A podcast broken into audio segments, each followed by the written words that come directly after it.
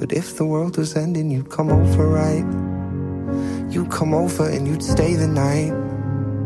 Would you love me for the hell of it?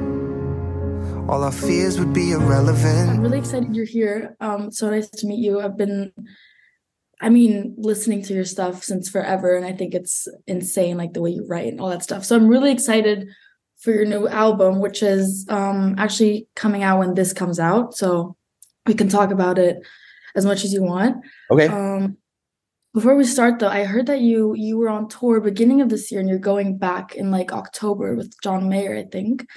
Um, what's something you feel like has changed over the years where you're like, now I tour in a different way because I learned from all my past experiences? Well, I mean, the first tours I did would be for like 60 people in the back of a coffee shop. And now I'm touring in arenas opening for John Mayer. So that's a reasonably significant shift. Although something I was feeling last night at, in this pub in London was that I don't think the amount of joy I feel on stage is in any way impacted by the number of people in the room. Mm-hmm. Interesting. I, I just love feeling connected to strangers via songs. So I felt that last night and I feel it, you know, in an arena, but I don't feel it anymore. I'm just fucking grateful that this is something I get to do. And as much as like my ambition tells me that the bigger it is, the more valid it is, I'm not sure it actually feels any different. Yeah, that's a good point. I feel like maybe the the kind of how big it is and how many people are there is more of like an ego ridden thing. But I feel like as soon as you also if the crowd's big though, what if they're like a really good crowd? You actually feel really connected to them. I feel like it's just about kind of the energy of everyone there. Exactly. I think it's about the it's about a, the depth of the connection you're making with your art, and not necessarily about the the size. Yeah, hundred percent.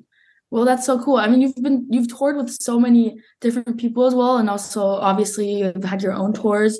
Um, I I heard like Alicia Keys, um, Lennon, Stella, Lewis Capaldi, if I'm correct. Yeah.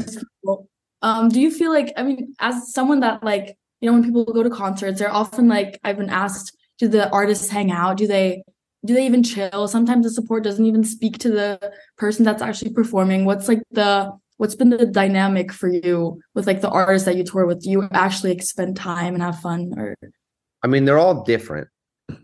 Um, but all of those people are have been just the fucking loveliest. They've also, with the exception of Alicia Keys, all been my friends. I mean, not that I would not love to be Alicia Keys's friend. Um, but that came about through more like professional official channels. yeah. And I mean, she was a perfect angel and so gracious to me and my team. But with Lewis and with Lennon and with John, like I met all of those people writing together, being in the studio together. So it very much felt like, you know, we were kind of just kicking it and being homies. Yeah, Um, that's so fun. Such a cool job. it really is. It is very cool. That we I only did two shows with Lewis, but they were particularly dreamy. And this was after we had written "Wish You the Best," but before it came out. Okay. And then you know, Lennon's like feels like a sister at this point. Yeah. That's so fun. I feel like it's the best thing you could ask for. It's touring with people that you actually feel like you can spend time together, have some off days, go out into the city and just like enjoy that you um, love the same thing. It does, shit's always better when you're doing it with your friends. You know, especially if you're on a tour bus. Like when you sleep on a tour bus, have you ever seen one? Yeah, I've been in some, yeah. Yeah, they're like very squishy. They're so like they're not made for humans. It's not a human thing to do. Yeah, you're sleeping in like a sardine can on wheels. Um, so if you do that with people that you don't love, it's a nightmare. But if you do it with people that are your family, it's like the best thing on earth because you're just surrounded by people you love all the time, traveling around doing, you know, fulfilling your dreams. So honestly, the difference between my job being everything I've ever wanted in a total nightmare is just whether I'm doing it with my friends or not. Yeah, totally. It can change the whole energy. Imagine being packed up in like a bus for like a month with people you don't like, I, like the toilets and stuff, like the bathroom, all wanna that. if you're gonna have to smell someone's pee slushing around on a bumpy road, you better fucking like the person who has got the smelly peas. Exactly. A hundred percent. It's unpleasant either way, but like you deal with it differently Yeah. on your affection to the person with the smelly pee. Yeah. I love where we just ventured off into. It's great.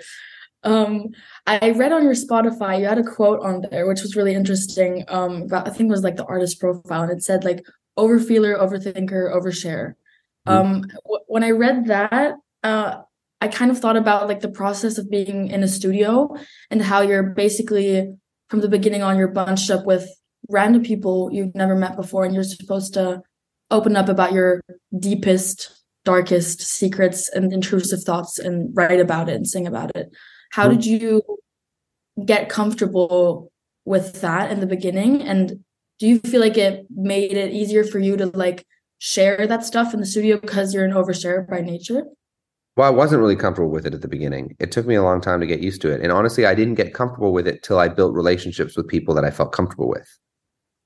You know, like I, I know that that is kind of the norm and the dynamic with sessions, but that is that is a lot to ask of an artist to just show up and say like, "All right, now tell this random person all of the details of your last relationship and your childhood trauma." Like, fuck no. Like that's a lot.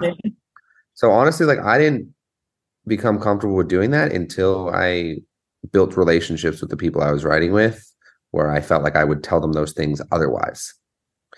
You know, even with um like because I work as a songwriter too and write with other people for their projects and Yeah. I feel like the one of the most important parts of that dynamic being productive and turning into good songs and good art is just building a comfort with the people you're working with like because it doesn't it doesn't just happen you know like that Mhm. sabrina carpenter album where we did like 10 songs together Yeah, insane. Insanely They- good. they got you know the first couple sessions we did like we we got on like i think we we shared taste we were excited about each other's ideas but the first couple songs aren't the songs that made it onto the project like it wasn't until we got to know each other we started feeling comfortable with each other that we started writing the songs that became that album Yeah. That makes a lot of sense. How do you feel like you get comfortable with the people that you write with? i mean sometimes it works sometimes it doesn't but at the end of the day it's like it's not all that different from just becoming friends Yeah. like some people need more small talk than others before you share the real shit some people Mhm. you're like all right like what you been feeling lately like wh- what have you been falling asleep thinking about like what what are the what are the feelings you've had lately that you love having? What are the feelings you've had lately that you've hated having? And what do you think like how do you work through those things? And you know, those conversations grow and you you know especially as a co-writer you start getting a sense of someone's voice as a human and then you try and replicate the way they speak in the room with the way they're going to speak in the song. Yeah. Um, I don't work with that many co-writers as for my own artist stuff, but the people I do work with, I work with over and over and over again because you know you build that rapport and you Yeah. you know you can be fully open and someone's not going to try and butcher that you know in an attempt Exactly. in an attempt to make something more TikToky. Yeah, exactly. They walk into the room and it's just they have an idea and they're gonna push it, and then there's nothing really you can do to connect on a deeper level. And with you, if you like you said, if you have a the people that are kind of like you build this family where you feel like you all speak your own language, but they kind of they work together, and that way, I don't know, respect each other, and you can tell stories without feeling judged and stuff. I feel like that's the most such an important thing. Like you just said, how you need to feel comfortable enough to share anything. And also to tell stories without your honesty being immediately commodified. Yeah. Because you know, there's some great songwriters, but you know, you get in you've been in this long enough, you get kind of jaded and someone starts telling you a really emotional story and you start hearing the song before you hear the person. You know, I think- love that. That's a very important. yeah, it's a big part of it too, because at the end of the day, like you know, we all want songs to win. We all like want to push forward. We want to help people have bigger careers. We all want to make meaningful art, but you got to like have a conversation as a human first before you had to. If someone's telling you about something that was genuinely hard for them, and you're hearing lyrics before you empathize, like that's a little bit of a problem.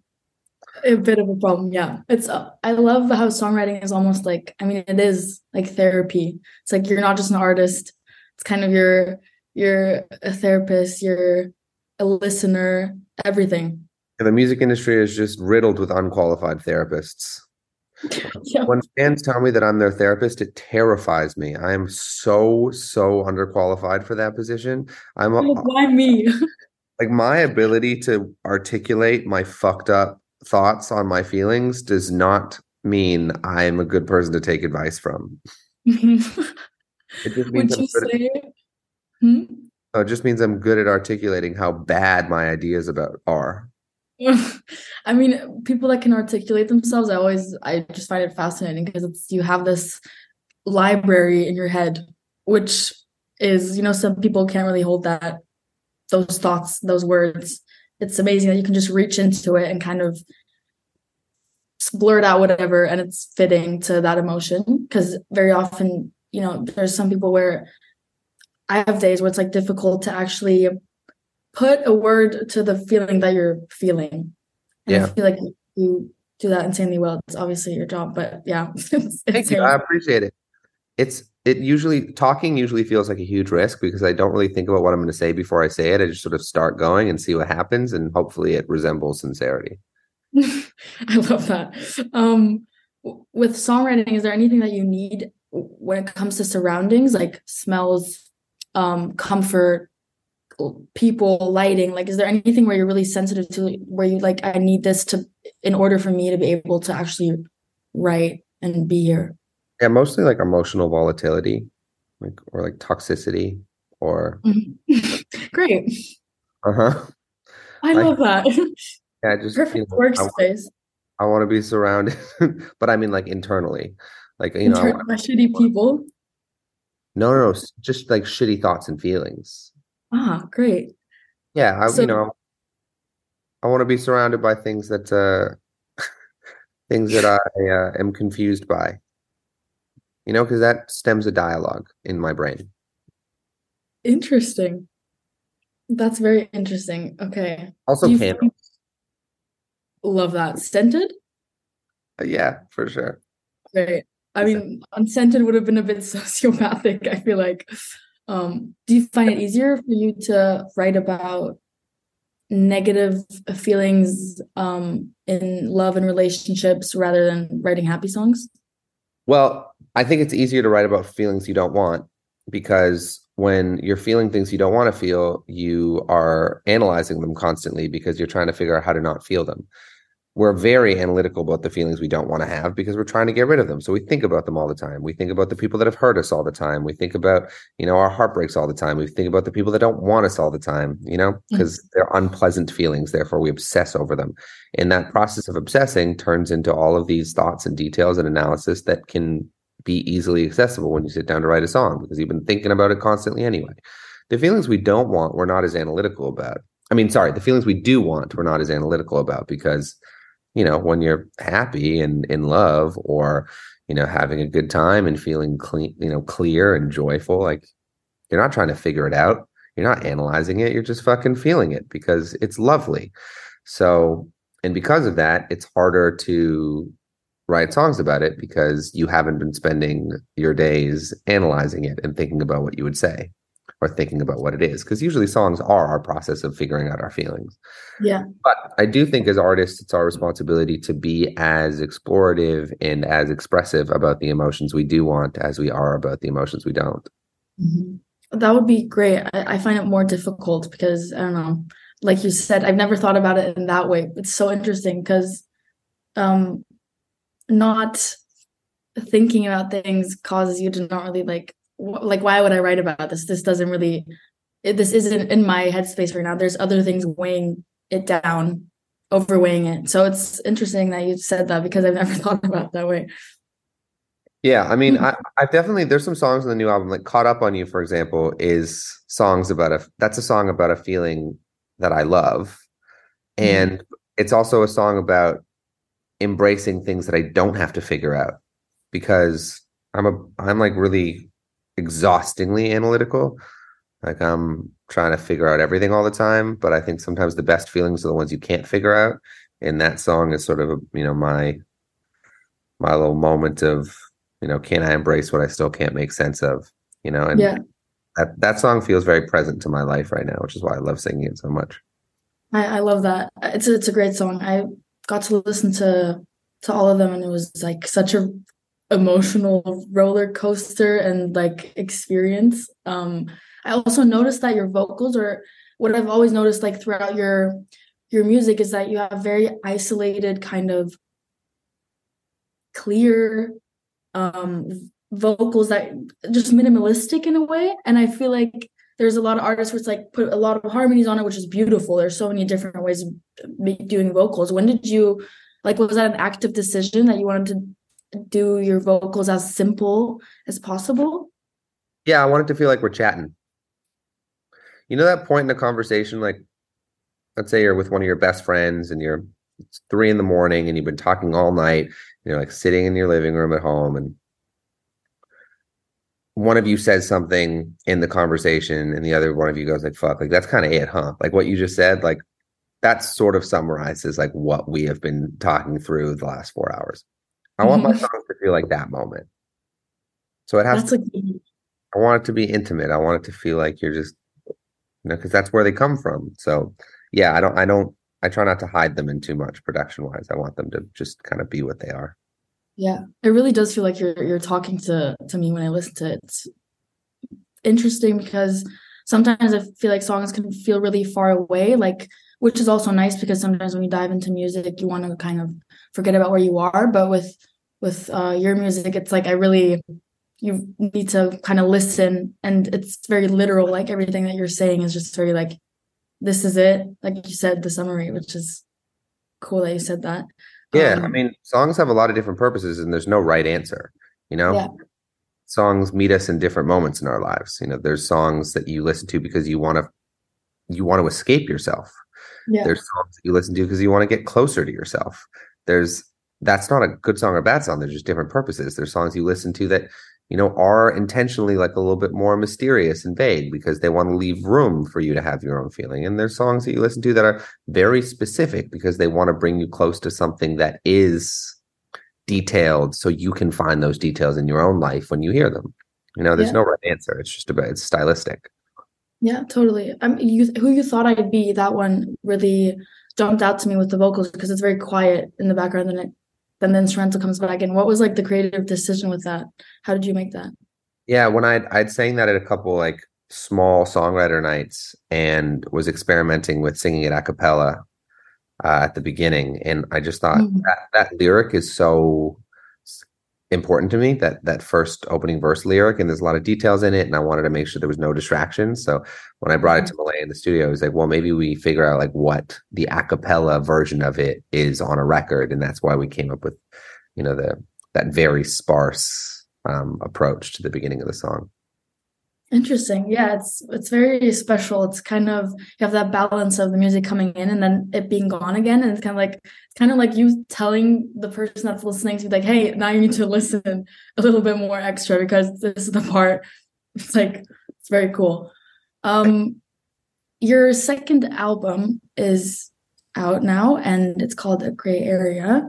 And I want to ask you about the title because it, now I know you're a person that thinks about things things through a lot. What was the thought behind that? Yeah, I mean, in the most literal sense, I, I think art. My favorite art has always been the shit that introduces nuance. You know that that takes some sort of feeling that I had that I might have oversimplified and been like, hey, like, but maybe it isn't one or the other. Like maybe maybe it's both and you know maybe that part of you that wants everything to be clean and binary is just not what makes life beautiful. Like maybe what makes life beautiful is just accepting that like shit's complicated and nuanced and if you can allow all those feelings to kind of exist in you and feel them without having to sort through them or call them one thing or call them another thing like maybe that like it just expands experience. I understand why you believe everybody leaves. But baby, there's no reason to worry, no reason to be scared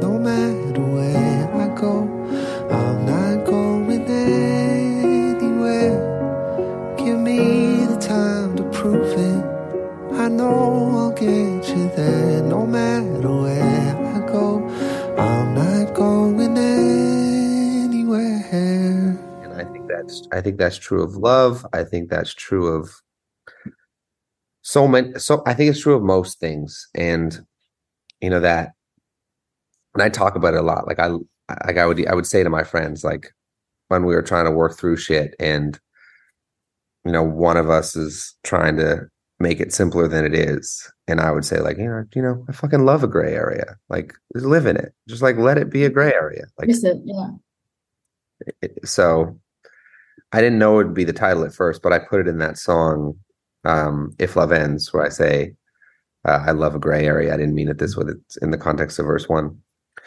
And so when I was going through the album, trying to figure out what I was going to call it, and I heard that lyric, I was like, "Oh, that's kind of like that's kind of just it, isn't it? Like this whole album, like there isn't any moment on the album where I'm like, this is how I feel. Mm-hmm. It's there's no like this is how this is how it is. There's no this is what it's all just like here's me trying to like sort through being deeply confused. Yeah, you love the confusing. so the a, a gray area just felt like the physical embodiment of the emotional space of the album and something i do lyrically on the album a lot um, that i didn't realize i was doing until i looked at it as a whole was was paralleling uh, physical and emotional space there's a lot of mm-hmm. lyrics that do that like there's a lyric on if love ends like uh, i choose try to contort into your comfort zone lost in my mind i don't know where i go when i follow you so, you know, you contort into a physical space, but the emotion yeah. of someone's comfort zone, like that's physical and emotional. And there's a lyric on someone else's home where I say, uh, I still park in the street when there's room in the driveway and leave my shoes at the door, leave my doubts in my head, and I desperately downplay how I don't feel like me anymore. Mm. Another lyric where it's like, we're right in the phys- it's like that happens in almost every song in one way or another. Yeah. So that also made like a gray area is, you know, a physical represent like making a physical representation of a gray area, which is like a term for an allegorical thing, yeah. felt reversing what I often do lyrically, and that felt cool to me too. Yeah, it does. It sounds super cool. It makes it kind of puts on this movie in my head and this visual representation of the feelings you're trying to describe to someone yeah. listening. I also liked like the album cover we shot before I knew what it was called.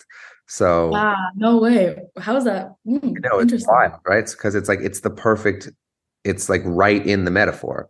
It's like me in the most me like spilling color into this gray space where I'm wearing a suit that's like melting out of my legs. Yeah, just it all kind of it came together in a pretty perfect serendipitous way.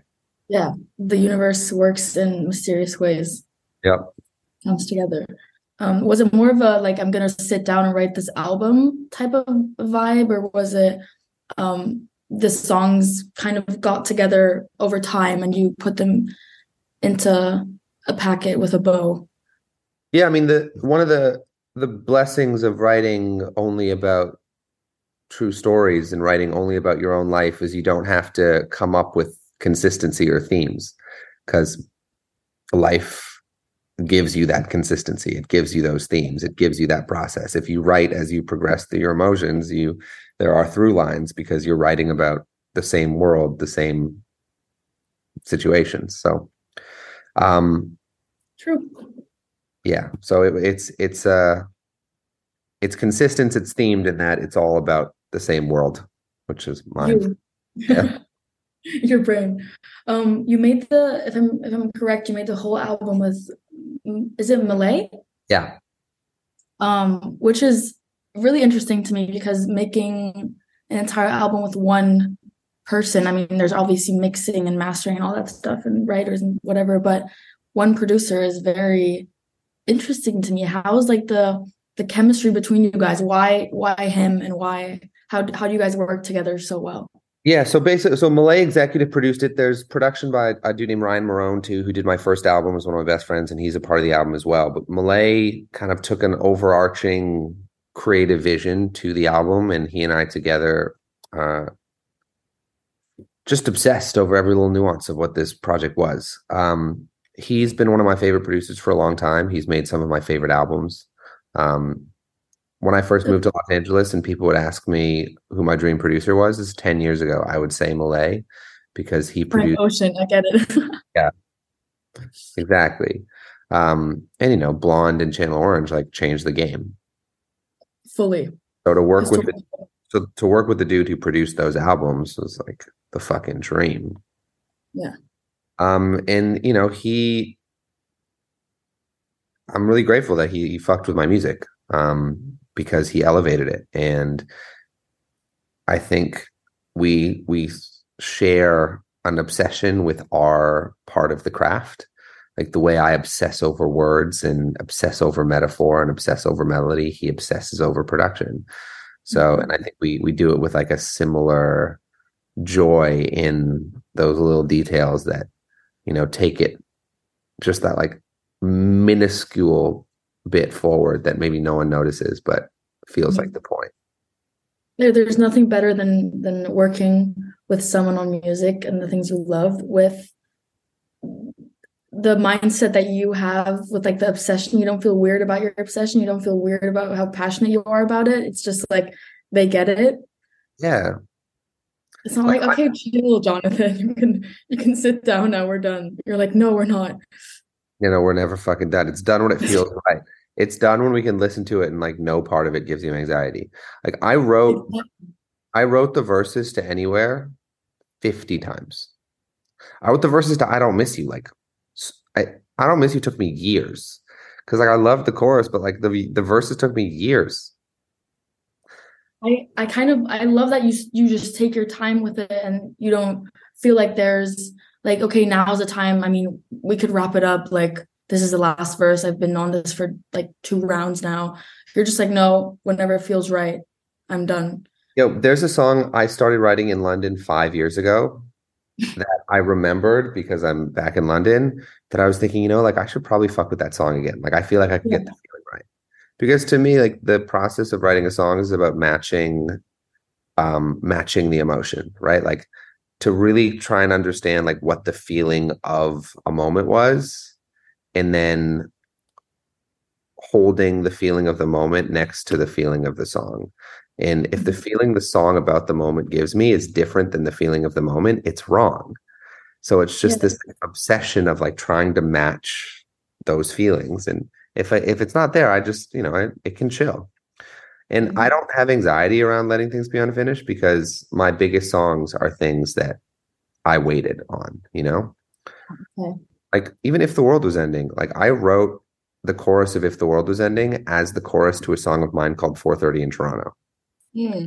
but it didn't those pieces didn't fit right like the verse of 430 in toronto went into a different pre-chorus that never came out and then went into the chorus of if the world was ending i was like well mm-hmm. i love this verse and i love this chorus but i don't think the pre-chorus really connects them right and it just feels like a little bit dissonant emotionally so i'm going to try and write other shit to this so i wrote a different chorus to 430 in toronto and then a year and a half later finish if the world so crazy. It's like your music's kind of like a memory game. You like open up the cards and you switch them around and you but you're the only person that knows which ones belong together and until these two cards find each other, you're not done. It's Yeah, like it's Exactly. crazy. I mean, I've talked to artists where it's they're like, I can never not finish a song. Like they need to leave the studio with the finished song.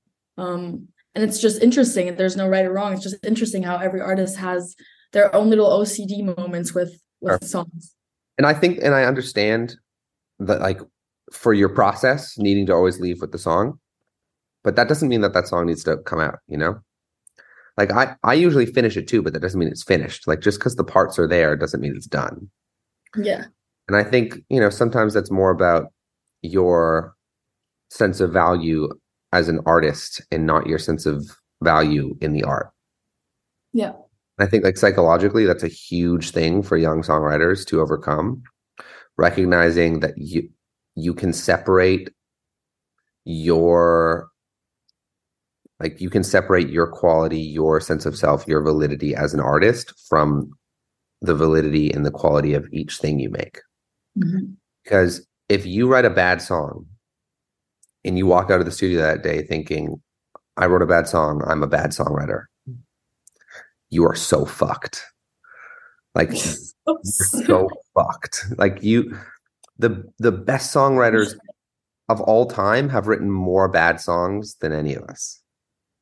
It's true. It's like why question your abilities? You just have to make as much as possible and um failing is kind of part of it. Yeah, exactly. Like separating, yeah, separating your value from the value of everything you make is so critical to like giving yourself the freedom to be creative. Wow, that's actually the most like the best thing I've heard in in months because I tend to do that with myself. I'm nine, I'm only 19, but I also kind of ever since I've been writing, it's very very much whatever I'm doing right now is like my world and if it if it doesn't fit in that moment if it doesn't feel right it like comes crashing down and I'm not capable of anything and then I wake up and there's like it's still a new day but it's in that moment it always feels so lethal Sure. if if you feel like I don't know, it didn't feel right or it's not the, the best song in the world today. But Yeah. It, I mean, it fucks with all of us because it's so easy to like, it's so easy to get so attached, right? Like, you write Yeah. something and you love it, and you're like, holy shit, I'm great at this. And then you write something the next day and you hate it, and you're like, I'm trash.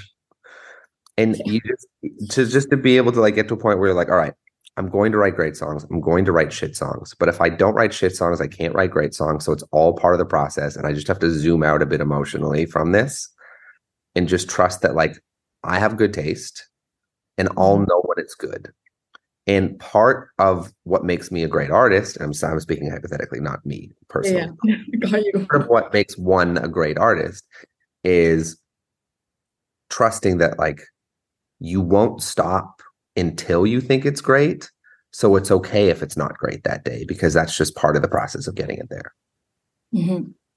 That does give a sense of stability, knowing you won't stop. It's like not the end of the world because you, you're gonna keep going. Yeah, exactly. It'll only like be bad if you're like, all right, it's good enough now. Mhm.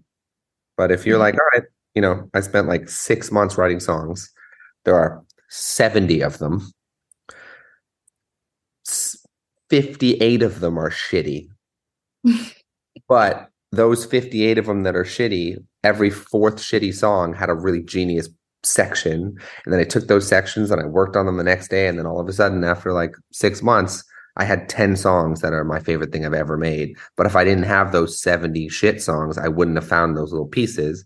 And if I didn't let myself write the shitty stuff, I wouldn't have never found the little beauty in it that I wrote in the bridge after the three shitty sections. Like it's just yeah, no rules. yeah, like you know, good uh, like bad songs are like the the soil that the good ideas grow in. Like sometimes you gotta like just make a big fucking pile of shit, and then you I know mean, yeah, it is like plants grow from shit and like the, the vegetables and stuff, they need that stuff. Yeah, if you if you think that if you put that shit in like you create your pile of shit and that makes you a shit writer, there's never anything for your good ideas to grow in. You just have to go Yeah. just put it there. It's part of the process. I love how we always come back to feces whenever whenever we talk about.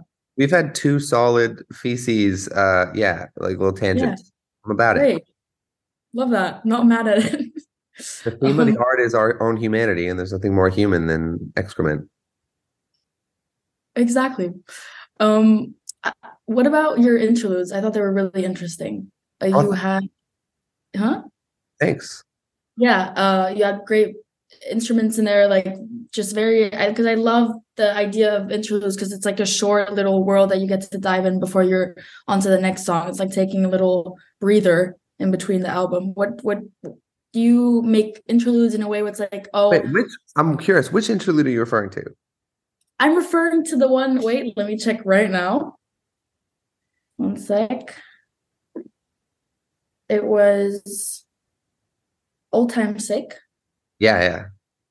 Yeah. intro- Um, because sometimes I'm like, how did that interlude happen? Because they're so mysterious. It's like, is that a snippet from a song you didn't finish, or was it just a random recording?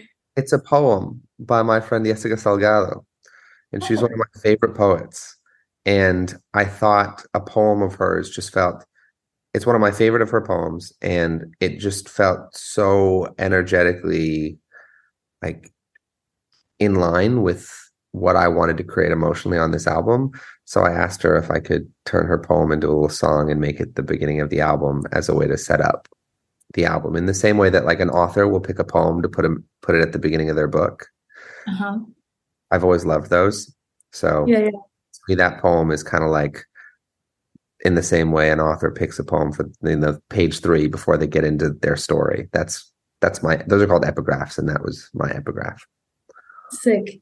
That's yeah, that's what it obviously makes sense now, but it was it's sick. Sounds so cool. Thank you. Um, um what's what's the song on the album? Just like pick and choose whatever you feel like's right for you, like where you feel like I really want this one to get the recognition I feel like it deserves. People might not get it at first, but I this one's a special one.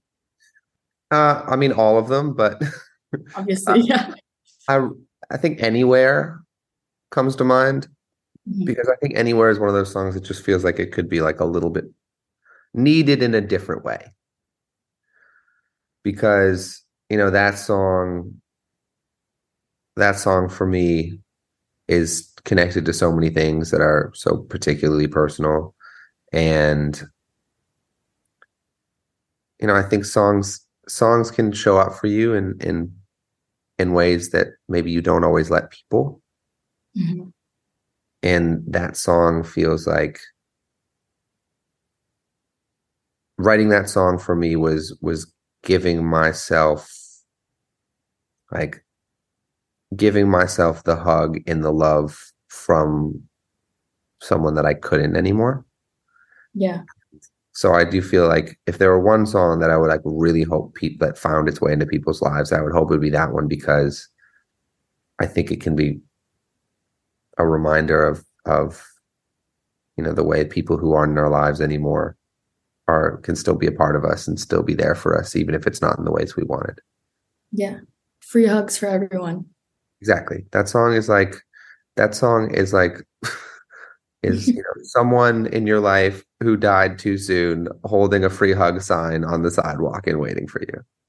I love that. So that's a perfect visualization.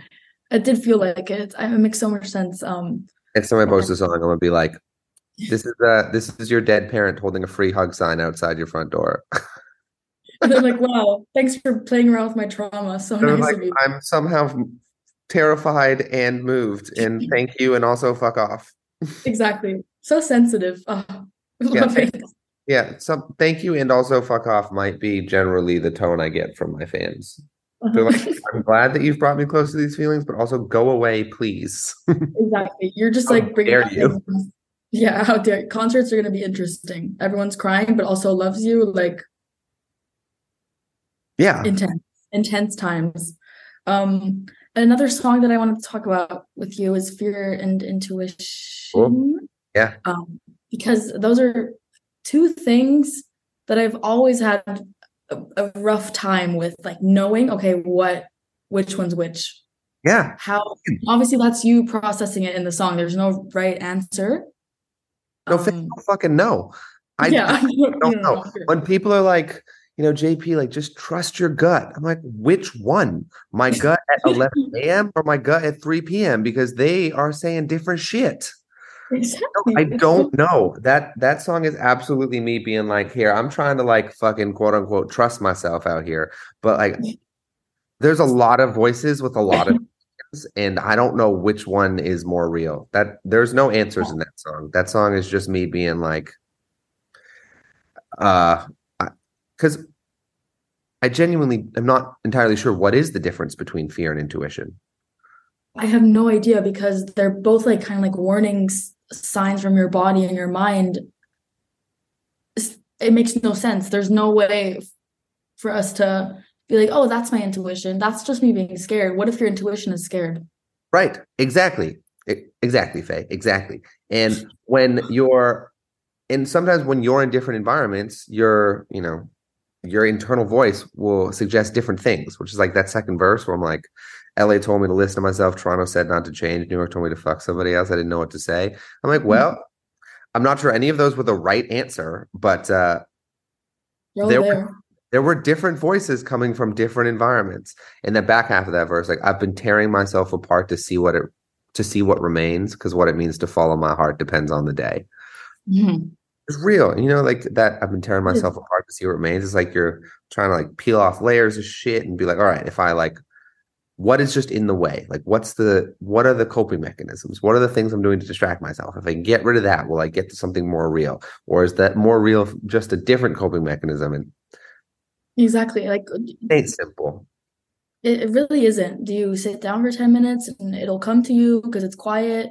Um, also, your friends giving you advice, your parents. Um, is it your inner child? Is it you right now? Is it you thinking about the future? Like, there's yeah. And then you start looking at other people figuring it out and you wonder like what on earth is going on for them that they've like known how to make these decisions.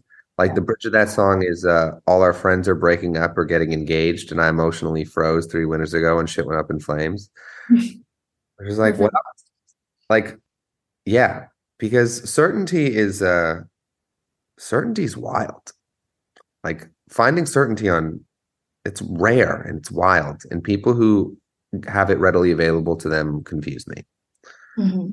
I think it's, I have to say, I feel like it's a mask. I think you probably think they're certain and they know what they're doing, but it's probably, I don't, I don't think anyone knows what they're really doing.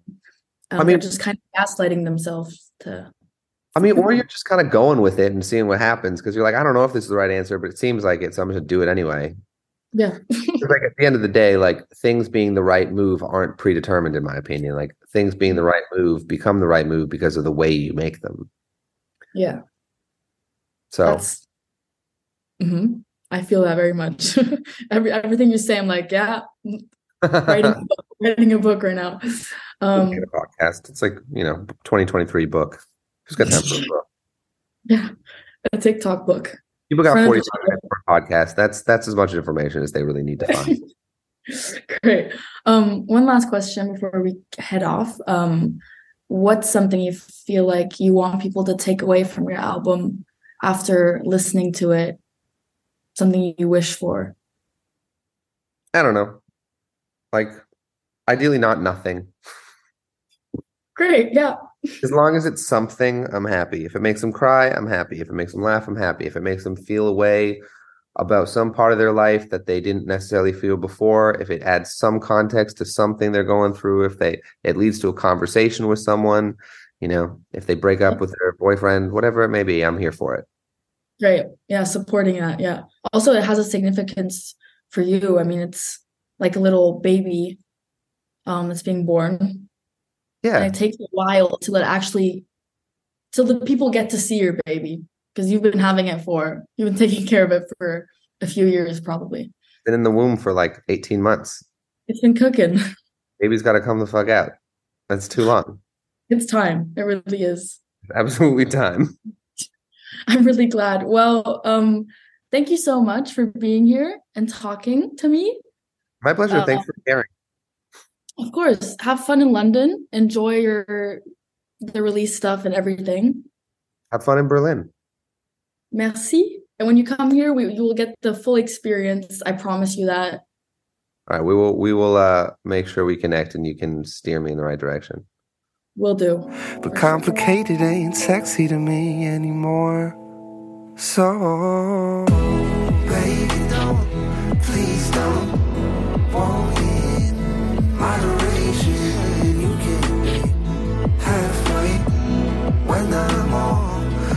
Der It's Out Podcast ist eine Produktion von Podcast Network bei Sony Music. Aufgenommen in den Circle Studios, Idee und Redaktion Sarah Heiß, Executive Producer Sarah Heiß, Lukas Barth und Sandra Pfeiffer, Audio Engineer David Hoffmann, Kamera Lynn Nguyen, Post-Production Lukas Barth und Jonathan Heffner. Die Songs aus dem Podcast findet ihr auf der It's Out Playlist. Und alle, die mich beim Talken sehen wollen, finden Videos zum Podcast bei Snapchat und TikTok. Und nicht vergessen, It's Out überall zu folgen und zu abonnieren. Danke und bye!